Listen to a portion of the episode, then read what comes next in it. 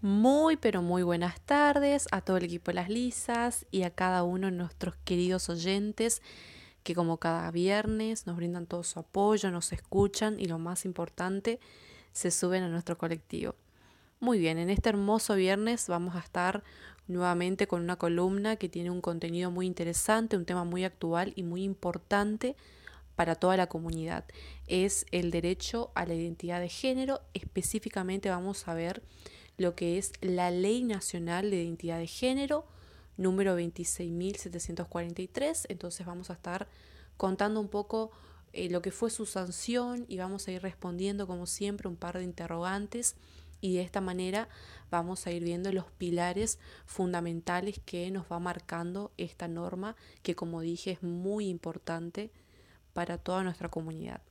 Muy bien, este 9 de mayo del 2021 se van a cumplir nueve años de la sanción de esta ley de identidad de género, ya que el 9 de mayo del 2012 el Congreso aprobó esta normativa que reconoce lo que es la identidad autopercibida de las personas del colectivo trans sin requisitos médicos y lo más importante ya desde una perspectiva eh, despatologizadora.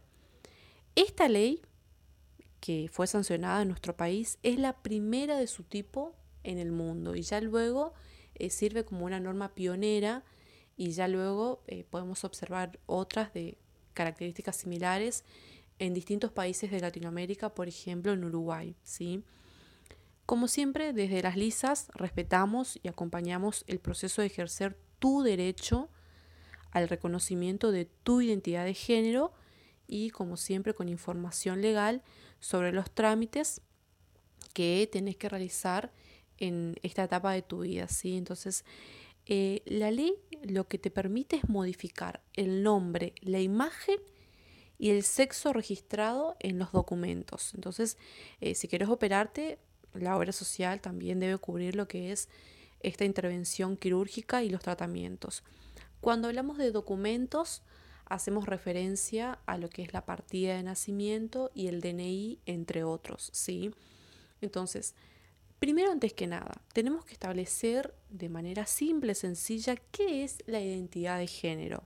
Bueno, es la percepción que uno tiene de uno mismo, más allá de que si al nacer uno fue anotado como hombre o como mujer. Y en base a esto eh, se viene a desarrollar todo el texto de la norma legal, ¿sí? Entonces, vamos a ver con respecto a los derechos, qué derechos otorga, da esta ley, ¿sí? Porque lo más importante que tenemos que saber es que permite, primero antes que nada, modificar tus datos personales en el registro civil, ¿sí? Podés cambiar el nombre, como dije, la imagen y el sexo que ya fue registrado al momento de nacer. Y también permite esta ley acceder a tratamientos hormonales o también intervenciones quirúrgicas de manera total o parcial para adecuar eh, tu cuerpo a la identidad elegida y también permite desarrollar tu personalidad de acuerdo con la identidad elegida. Estos serían los derechos que otorga esta ley importantísima. Ya para pasar un poco con el tema de los documentos, una vez más vuelvo a repetir, cuando hablamos de documentos hacemos referencia a lo que es la partida de nacimiento y el DNI. Si vamos a ir respondiendo también en base a esto ciertas interrogantes. Primero, antes que nada, una de las que más surgen es, ¿puedo pedir que me cambien el nombre, el sexo, la foto en los documentos, ya sea partida de nacimiento, DNI? Por supuesto. Esto es lo que viene a marcar esta norma. Pero antes de eh, pedir este cambio, uno tiene que rectificar los documentos en el registro civil donde lo escribieron al nacer. ¿sí? Vamos a estar hablando de esto acto seguido. Este trámite del cambio es totalmente gratuito. Lo más importante que tenés que saber es que no necesitas ni gestor ni abogado, nada para poder llevar a cabo toda esta eh, tramitación.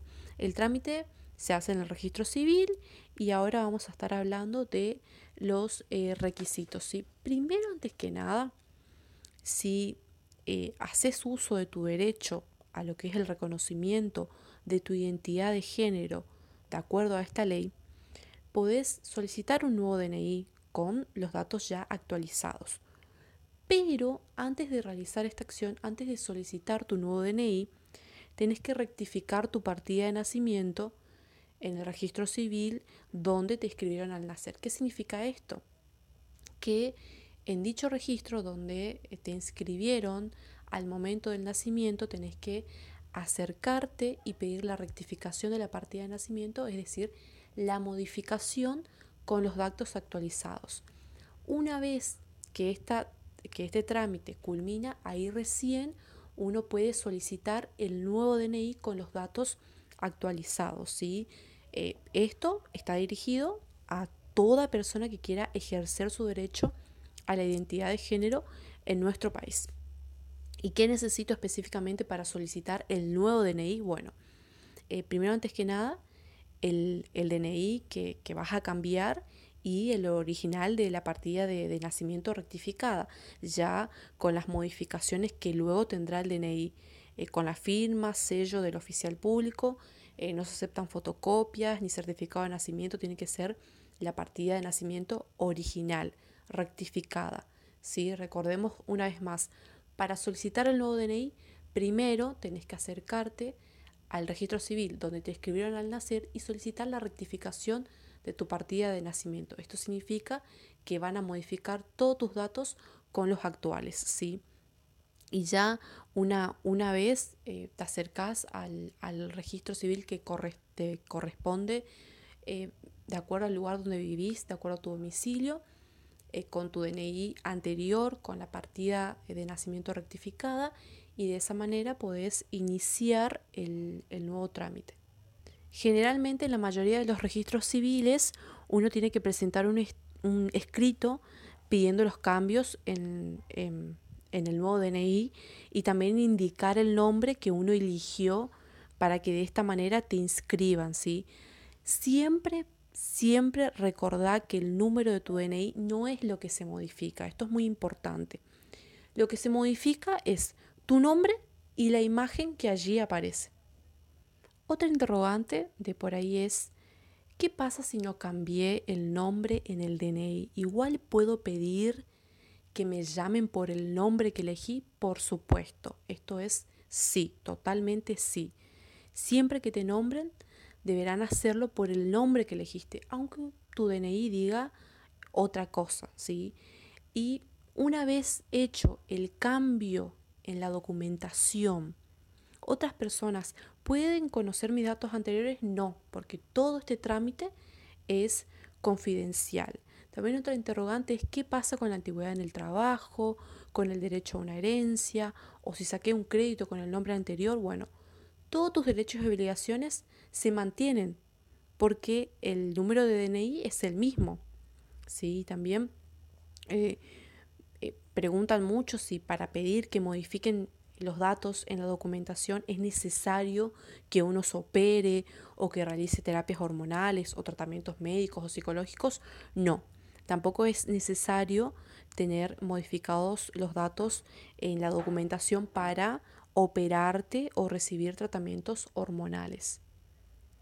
Otro dato muy importante a saber es que en, el caso de que la persona quiera operarse o hacer tratamientos hormonales, de por ahí surge la duda si esto la obra social cubre, por supuesto. Esto cubren las obras sociales, las prepagas y los hospitales públicos también deberían cubrirlo porque forman parte de lo que es el plan médico obligatorio.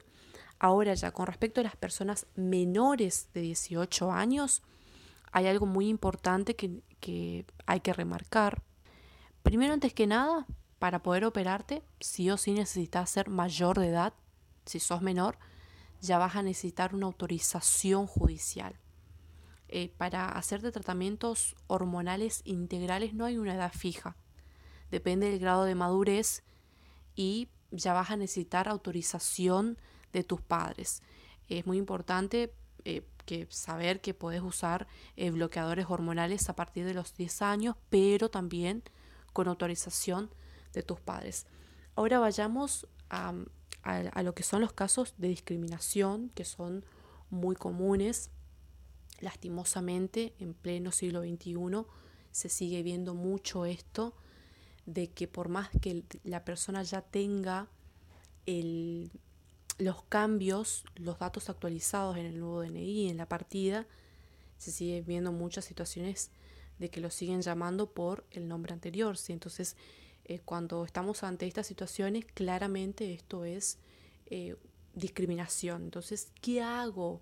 ¿Qué puedo hacer si me discriminan? Bueno, si te discriminan, tenés el derecho claramente a defender tu identidad de género y lo que se recomienda es recurrir al INADI, que es el organismo público que se ocupa de asistir a las víctimas de cualquier tipo de discriminación, ¿sí?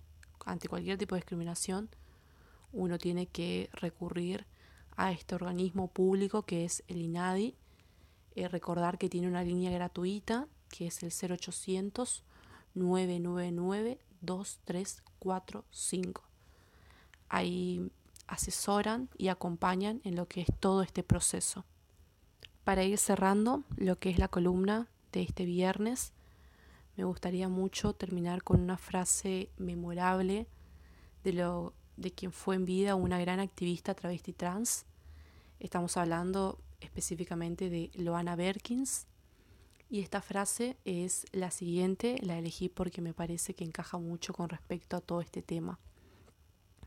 Ella nos decía, el género es movible, ser travesti es la prueba viviente de que alguien que nace con una genitalidad se puede construir o autoconstruir con otra identidad. La genitalidad no determina la identidad. Una mujer no es mujer porque tiene vagina, sino porque se acepta como mujer, porque construye su historia como mujer, porque le gusta ser mujer. Y lo mismo pasa con nosotras. El género es movible. Muchísimas gracias por brindarme este hermoso espacio como siempre. Nos volveremos a encontrar el próximo viernes.